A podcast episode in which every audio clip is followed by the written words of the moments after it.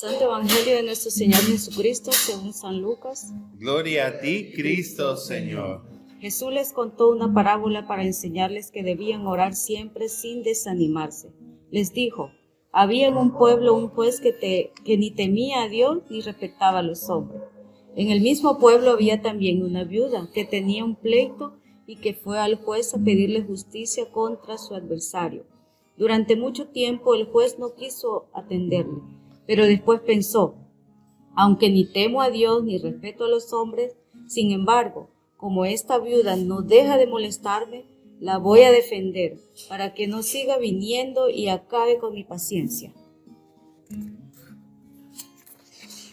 Y el Señor añadió, esto es lo que dijo el juez malo, pues bien, ¿acaso Dios no defenderá también a sus escogidos que claman a Él día y noche?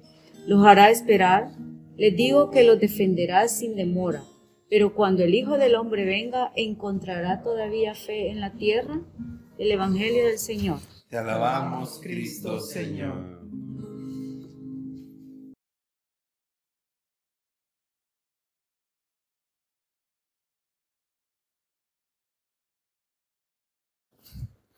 ¿Qué tal, Magdalitas? Yo quisiera, saben que, bueno, quiero empezar por contarles una cosa de esa lectura del Evangelio que hemos escuchado el día de hoy. Creo que es una parábola que nosotros hemos escuchado muchas veces, ¿verdad? Jesús, este, contándonos la historia de la viuda insistente. Esta mujer, que, y fíjense que es bien interesante, quizá por el aire de solemnidad de la liturgia que nosotros tenemos ya como cristianos, le quita la parte jocosa a esta lectura del Evangelio. Porque en realidad Jesús está haciendo un chiste cuando está contando esta historia, ¿verdad? Y, y eso nosotros lo podemos ver en el texto original. Porque Jesús está divirtiéndose, está rodeado de personas y les dice, les voy a contar un chiste. Y les dice, esta es la historia de una mujer, ¿verdad? Que estaba allí y que se quejaba y que andaba detrás del juez injusto. Y dice Jesús, cuenta que la mujer anduvo por toda la ciudad. Es un chiste en realidad. Es una historia, es como quien dice una cosa, un chiste queriendo decir cosas serias. ¿Verdad? Por un lado, nuestra liturgia cristiana pues ha hecho de esta historia algo bien serio. ¿Verdad? Y creo yo que personalmente se le ha hecho, se le ha dado una, una interpretación bien nociva a esta lectura. Cuando nosotros pensamos en realidad que nosotros tenemos que orar y tenemos que pensar a Dios y tenemos que, pensar. Yo quiero preguntarles a ustedes si ustedes piensan que Dios de verdad les escucha, ¿verdad? Y si Dios les escucha, como cuánto se tarda en contestarles, ¿verdad? Porque yo creo que hay una gran violencia religiosa en venirle a decirle a la gente y decirle, mire, ore, acuérdese de la viuda, que ella lloró, lloró y pasó años detrás del hombre para que le hiciera justicia. ¿verdad? Eso pasa si nosotros venimos y hacemos una lectura textual, literal del texto que está allí. Pero si después nosotros entendemos de que Jesús nos está queriendo decir otra cosa, que Jesús tenía la intención de decirnos algo con chiste, ¿verdad? Yo sé que a veces en el sermón, en esta iglesia sí nos reímos a veces, ¿verdad? Yo que en las otras iglesias casi no, ¿verdad? Pero yo quiero que ustedes piensen a pensar a ustedes hoy, ¿cuál es, la, cuál es mi relación con la vida de oración que yo tengo? ¿Cómo es su vida de oración? ¿Será que Dios les contesta? ¿Será que Dios no les contesta? ¿Cómo se sienten ustedes cuando oran? ¿Verdad? Nosotros como comunidad siempre lo decimos, nos hace falta más orar y yo creo que es cierto. ¿Verdad? Nos tenemos que sentar y orar más en comunidad los unos por los otros. Tenemos que orar más por nuestro trabajo. Eso sí es cierto. Pero yo quiero preguntarles a ustedes hoy cómo está su vida de oración. ¿Verdad? Fíjense que en el tracto es bien interesante como las lecturas, nosotros escuchamos que en el, en el track 1 escuchamos esta lectura de Jeremías, donde Dios promete que así como Él fue presto, interesante esto, ¿verdad? Para destruir, Él va a estar presto para reconstruir, para cimentar, para hacer algo nuevo. Y dice que si nosotros estamos y caminamos con Él, pues nosotros vamos a poder ver de esa mano de Dios reconstruyendo lo que está caído en nuestras vidas. La oración para nosotros sabemos que es parte de nuestra, de nuestra vida espiritual. Yo creo que preguntarles a ustedes también ahora, ¿cómo está nuestra vida espiritual? Pocos domingos nosotros tenemos oportunidad de pensar en estas cosas, ¿verdad? ¿Cómo está nuestra vida devocional personal? ¿Cómo está esa vida íntima que nosotros vivimos con Dios, más allá de la vida en la comunidad? ¿Cómo oramos? ¿Qué tipo de prácticas y devociones tenemos nosotros personales? Leemos la Biblia, estamos leyendo algún libro cristiano, estamos nosotros este, escuchando música cristiana, estamos nosotros haciendo algo que nos ayude a centrar nuestra mente y nuestra vida en Jesús, en sus enseñanzas. Y fíjense que esto, yo, ustedes saben que nosotros somos más amplios. ¿verdad? Yo no les estoy diciendo vaya y compre un libro de un autor cristiano evangélico de estos tóxicos, ¿verdad? No, hermana, por favor, no solo, no, no, no, no. Yo sería la última persona a recomendárselo. Pero también hay, así como nosotros somos cristianos progresistas, hay otros cristianos progresistas que también escriben libros. ¿Verdad? Hasta el día de hoy, le puedo decir yo, son bien pocas personas de la comunidad que a mí me han dicho, Álvaro, recomendame un libro de leer. Y eso que le puedo decir que en español la literatura es bien restringida. ¿Verdad? Pero han sido bien pocas personas. ¿Cómo está nuestra vida devocional? ¿Estamos leyendo la Biblia? Pues vaya, a falta de libros, la Biblia. Digo yo, ¿verdad? Que debería de ser lo más básico que deberíamos nosotros de leer. ¿Cuándo fue la última vez que usted se sentó en una semana y dijo, yo voy a leer la Biblia? Yo veo caras de desconcierto ahorita, ¿verdad? Así como que les estoy preguntando que si saben la tabla periódica de memoria. Y para atrás y para adelante y para arriba y para abajo. ¿Mm? El único que tiene la responsabilidad de saberse la tabla periódica aquí es Joel. De ahí nadie, ¿verdad? Y Joel afectado porque no se la sabe. ¿Verdad? No, ya nadie se acuerda de esas cosas. Pero, Magdalitas, ¿cómo está su vida devocional? ¿Tienen ustedes un momento, un lugar en su casa donde ustedes tienen y, oran allí? Un lugar donde ustedes hacen meditación. Acuérdense que la espiritualidad es más amplia, ¿verdad? Que leer la Biblia y orar con palabras. Podemos hacer otras cosas, ¿verdad? Tiene usted un jardín ahí donde usted tiene sus plantitas y va y se sienta ahí, respira usted en silencio y dice, aquí me voy a encontrar conmigo mismo. Porque acuérdense que nuestra espiritualidad también es encontrarnos con Dios y con nosotros mismos. ¿Verdad? Ustedes ya saben que yo les decía, ¿verdad? Que Bagrio Póntico decía, ¿cómo pretenden ustedes encontrar a Dios si no se han encontrado a ustedes mismos? ¿Verdad? ¿Tienen ustedes una persona con la que oran? Les pregunto yo, ¿tiene un, compañero de oración? No les pregunto compañero de cama, ¿verdad? Porque por lo menos ellos ya tienen el uno y el otro, ¿verdad? Todos los días duermen juntos, quiero pensar, ¿verdad? Queremos pensar nosotros, ¿verdad? Y todo, bueno, y que a veces no duermen también, ¿verdad? Queremos pensar, ¿verdad? Pero, este, no lo sé, Rick. Allí yo, yo no sé si la oración tiene que ver en esto, en eso de verlo, ¿verdad? Pero ustedes tienen alguien con quien oran. Sí, interesante. Saben que hay muchas maneras de orar también, fíjense, la gente en el contexto católico. a mí me acuerdo la primera vez que me dijeron, mira, vamos a ir, vamos a un rezo. Yo dije, quizás van a orar, dije yo, ¿verdad? Qué chivo. Ay, Dios mío, yo con el, cuando llevan por el, como por el centésimo Dios te salve María, y ya está. ¿Y en qué momento vamos a orar aquí? Lo bueno fue que después dieron tamales. ¿Verdad? Entonces ahí todas mis penas se desvanecieron. ¿Verdad? no me comí como seis tamales porque habían pique y de chipilín. ¿Verdad? Y café y pan dulce. Entonces, pero fíjense que más allá de que está bien, ¿verdad? Es una manera de orar, ¿verdad? Decir mantras, repetir cosas es una manera de orar también. Todo lo que nos ayude a nosotros a centrar nuestra mente es una manera válida de orar. ¿verdad? A mí los tamales y la comunidad creo que me nutrieron más que las repeticiones, ¿verdad? Pero este, es importante cómo nosotros, qué tiempo le estamos dedicando nosotros a la oración. Si cerca de su casa hay una iglesia católica romana, mire, vaya usted y entre y siéntese en una banca.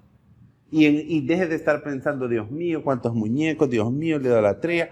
Yo sé de algunas hermanas, ¿verdad?, que les encanta.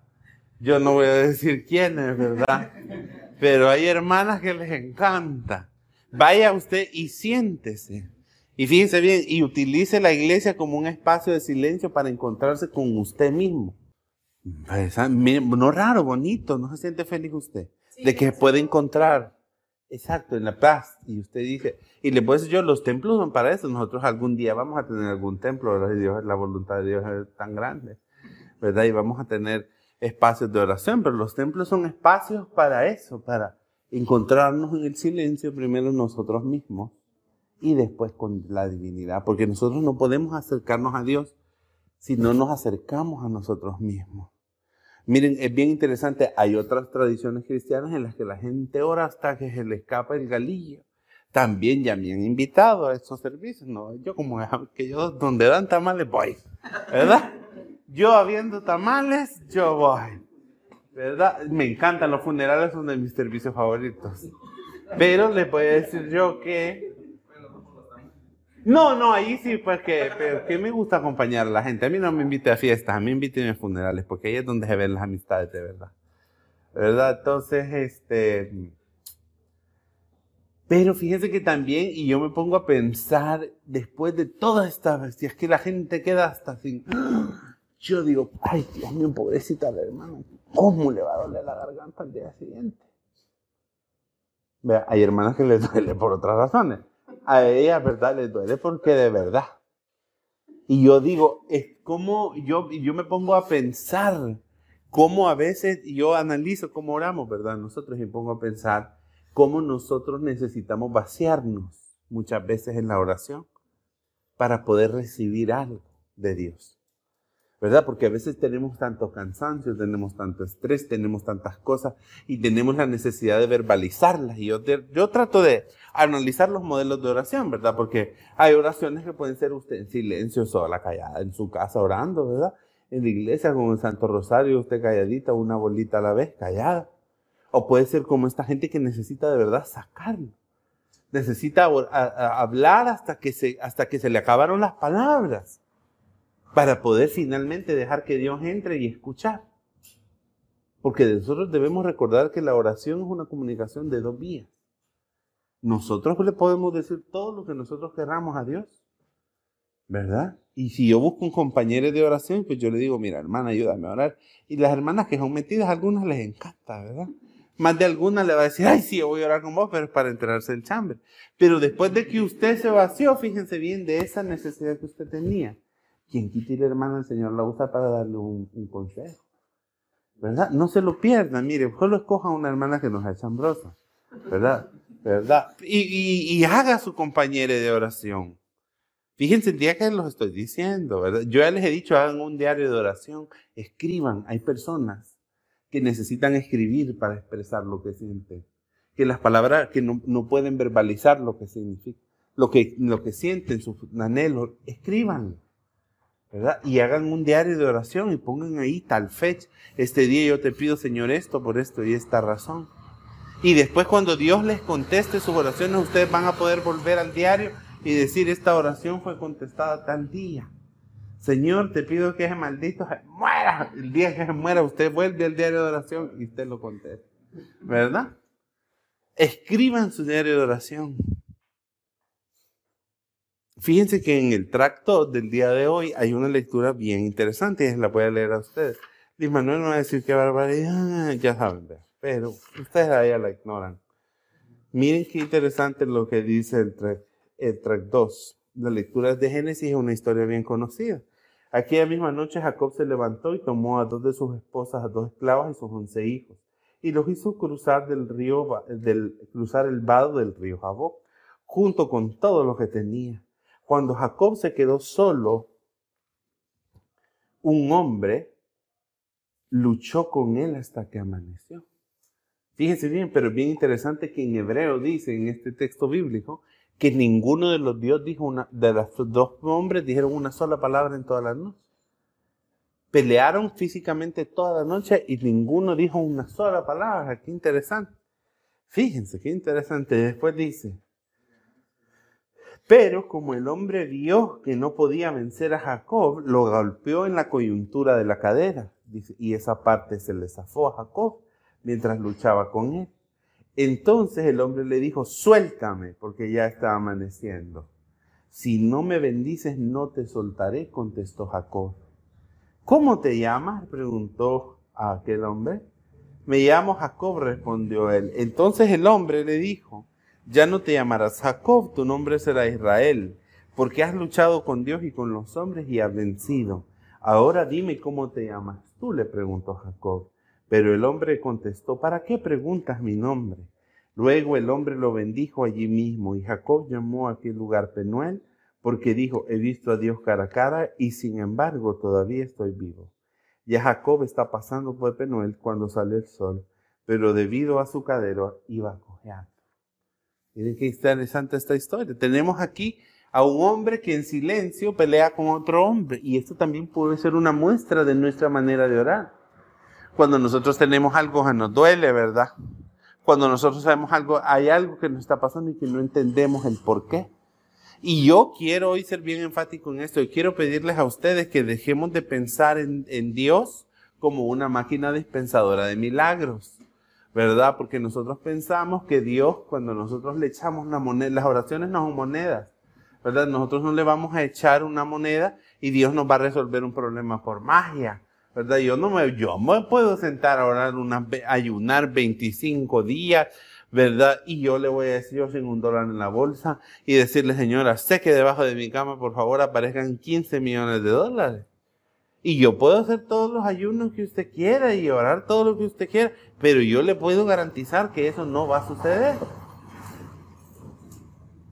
Y eso tiene que ver también con nuestra vida de oración y nosotros tenemos que madurar como cristianos y darnos cuenta que, como decía San Benito, el abad de Montegasino, ora y trabaja. ¿verdad? Usted, el Señor, usted no puede procurar que Dios pueda decir, ay Señor, saname, ¿verdad? Y usted dice, yo voy a quedarme en la cama aventada 15 días orando, ¿verdad? Para que me baje esta fiebre y usted con una botella de acetaminofén en la, en la arriba de la refri, ¿verdad? Y usted, no, pero no, yo me voy. Ay, yo, miren, hay denominaciones cristianas donde le prohíben a la gente ir al doctor y tomar medicamentos. Yo he escuchado de eso, ¿verdad? a mí la fe hasta allí ya no me alcanza. ¿Verdad? Hay, hay, hay otras iglesias que no son cristianas, como por ejemplo los testigos de Jehová, que ellos prohíben la transfusión sanguínea. Hasta allí a mí la fe no me alcanza. ¿Verdad? Yo creo que Dios nos ha dado la ciencia como un don del Espíritu Santo. Entonces, si usted quiere que Dios lo sane, usted viene y toma sus pastillas. ¿verdad? Y va a la consulta médica y tiene que ir a hacer al seguro, mira, horrible aguantar ahí, ¿verdad? Ahí está otra 50 pesos que el Señor le tiene que dar de amor y paciencia a uno, ¿verdad? Pero ore y haga su parte. Ore y dígale, Señor, dame un mejor trabajo, pero usted no hace, pero ni agarra ni un curso del INSAFOR. ¿verdad? Señor, que este parcial, ¿verdad? Yo no voy a decir nombre, ¿verdad? Pero, Señor, yo te, Señor, yo te quiero pedir por este parcial, pero los libros, usted las separatas ni sabe dónde las tiene ahorita, ¿verdad? Yo no voy, estoy diciendo nombre, ¿verdad? Ajá. Pero ahí voy a, voy a decir algo que algunos es su misericordia a Dios. Ahí sí, mire, estamos de acuerdo. En su gran misericordia le da esa sabiduría y pasan esos exámenes porque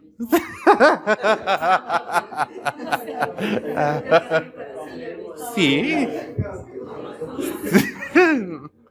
Llamarito va a dar testimonio. ¿Verdad?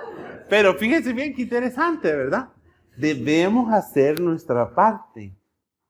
Cuando nosotros oramos debemos primero que nada encontrarnos a nosotros mismos, quitarnos la máscara y para poder orar con Dios. Miren, si Dios nos ve chulones, yo siempre se los he dicho, ¿verdad?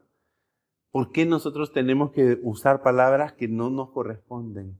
Yo a veces oigo, fíjense que a mí me gusta oír orar a la gente. Me encanta porque cuando yo oigo orar a la gente, yo puedo entender cómo es la relación de Dios con las personas. Fíjense.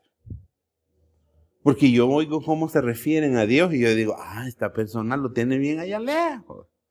¿Verdad? Esta persona está más cerca. Es mi percepción, ¿verdad?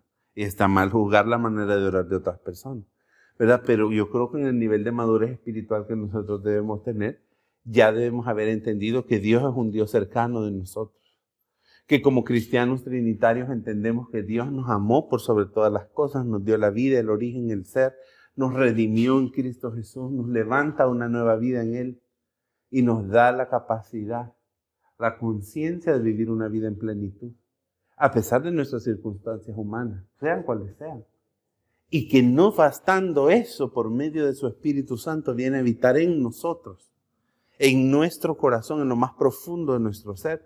Y es decir, que orar para nosotros ya no es hablar hacia afuera, sino que es hablar hacia el Dios que habita en nuestro corazón, que lo único que implica es que nosotros seamos sinceros con Dios.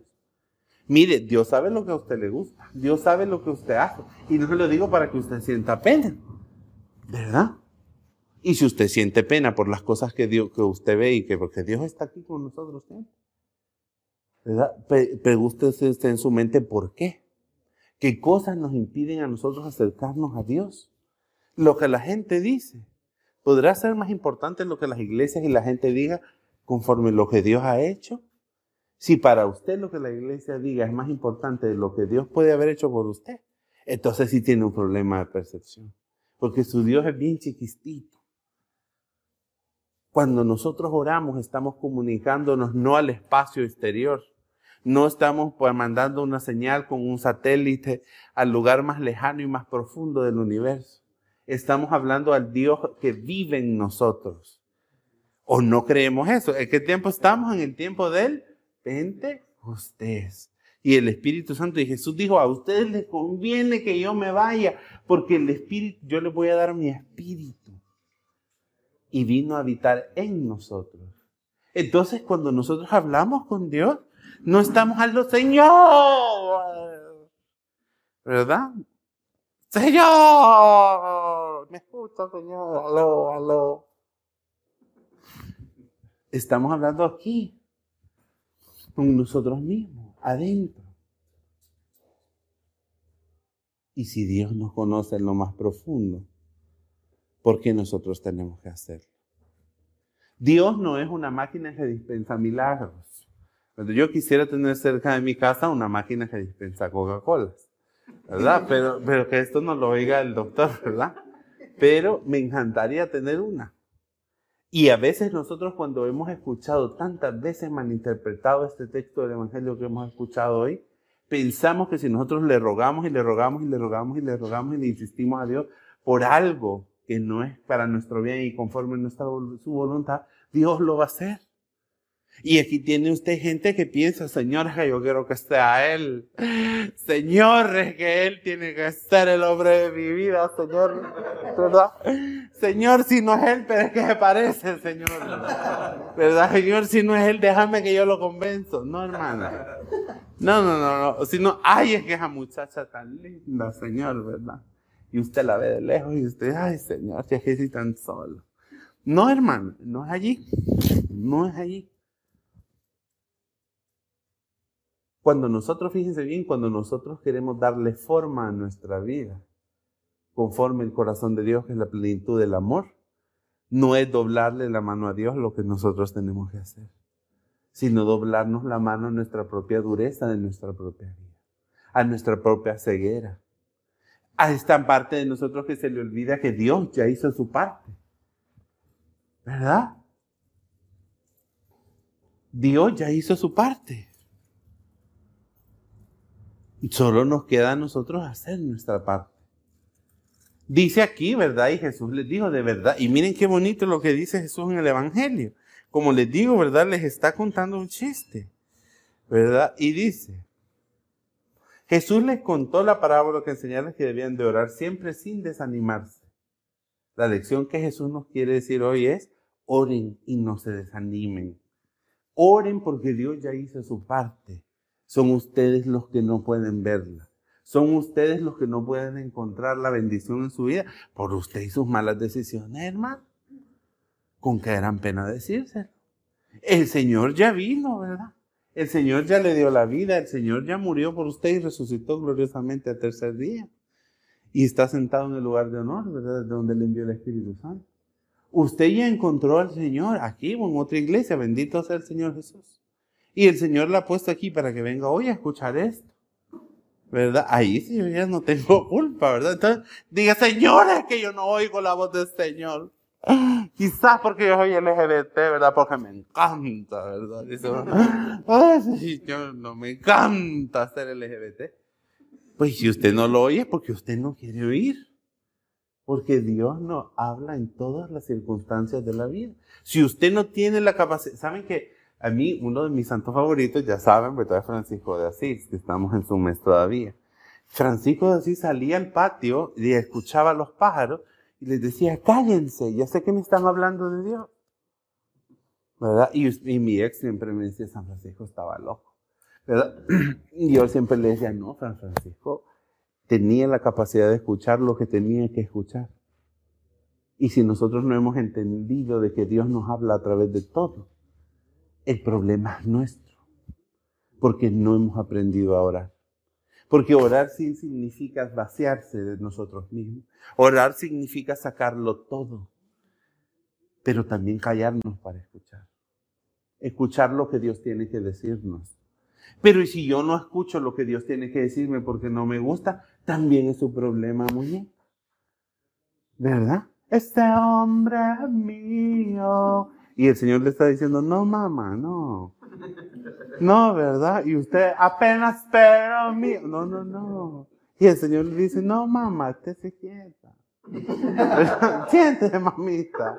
Ya siéntese, ¿verdad? Y usted en la disco llorando, ¿verdad?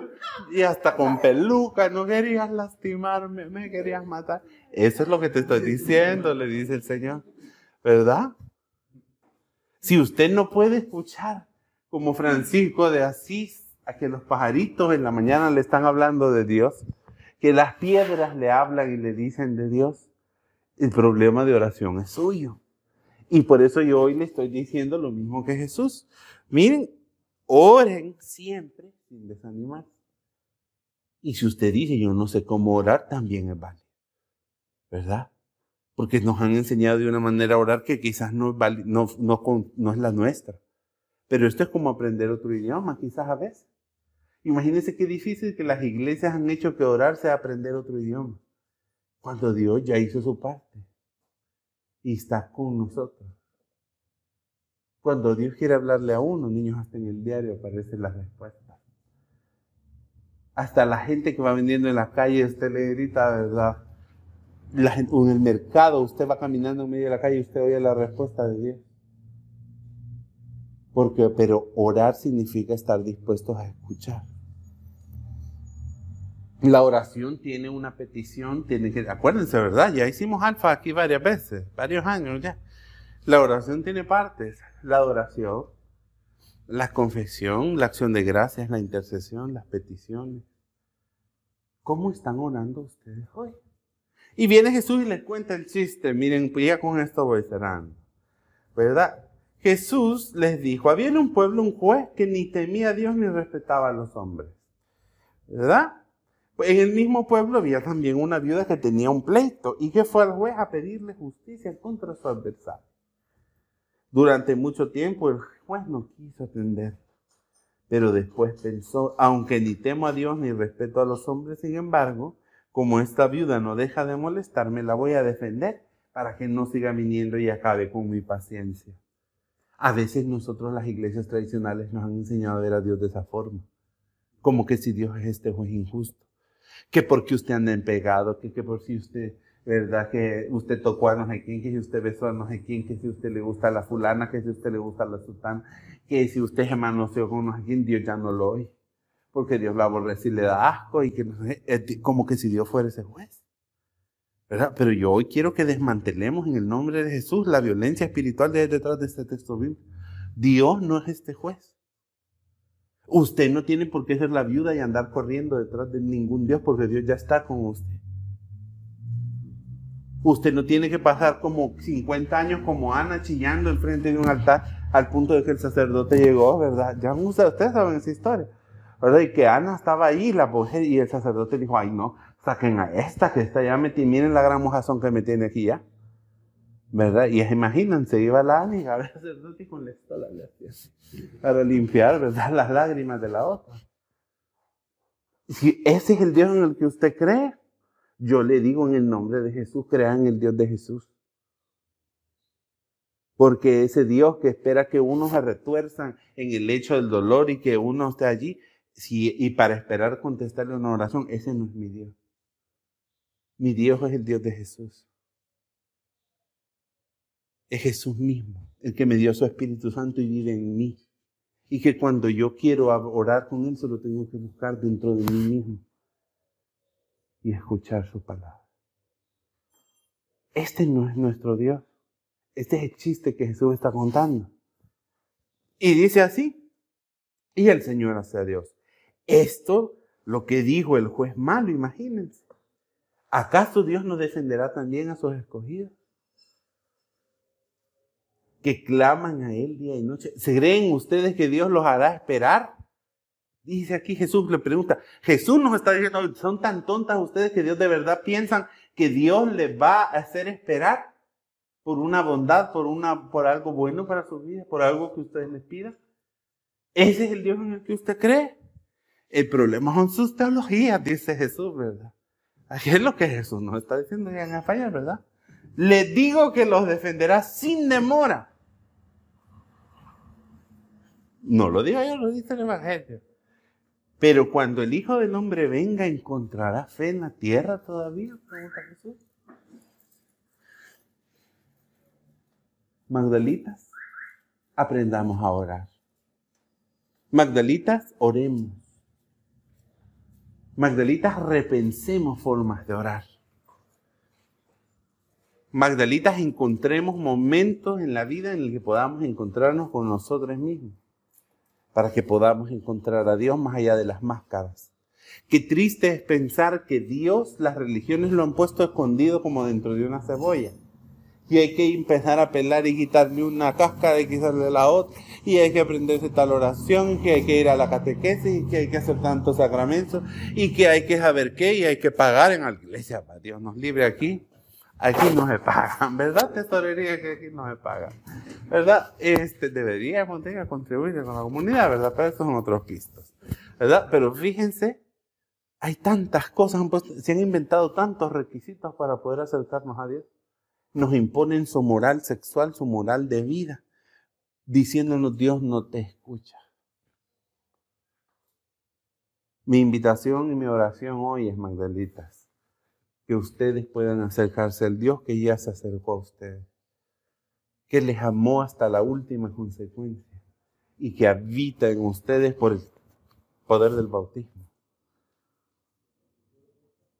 Empodérense de ese bautismo. Cuando a una la bautizan, ¿verdad? Ya sea que una esté así o que usted esté así, si por ti, nunca creció, pues desde que lo bautizaron, estamos esperando que crezca, ¿verdad? A ver cuánto te bautizaron, hermano, como de tres años te bautizaron, sí. ¿Verdad? Lo uno le pone la mano, era el pastor, el sacerdote, y con aceite santo le dice, eres sellado como propiedad de Cristo para la eternidad. El Espíritu Santo habita con usted desde ese momento el resto de su vida. Dios ya hizo su parte, Magdalita. Hagámosla de nosotros. Amén. Amén. Amén. Ven, ven Señor, no tarde. Ven, ven que te esperamos. Ven, ven Señor, no tardes. Ven pronto, Señor.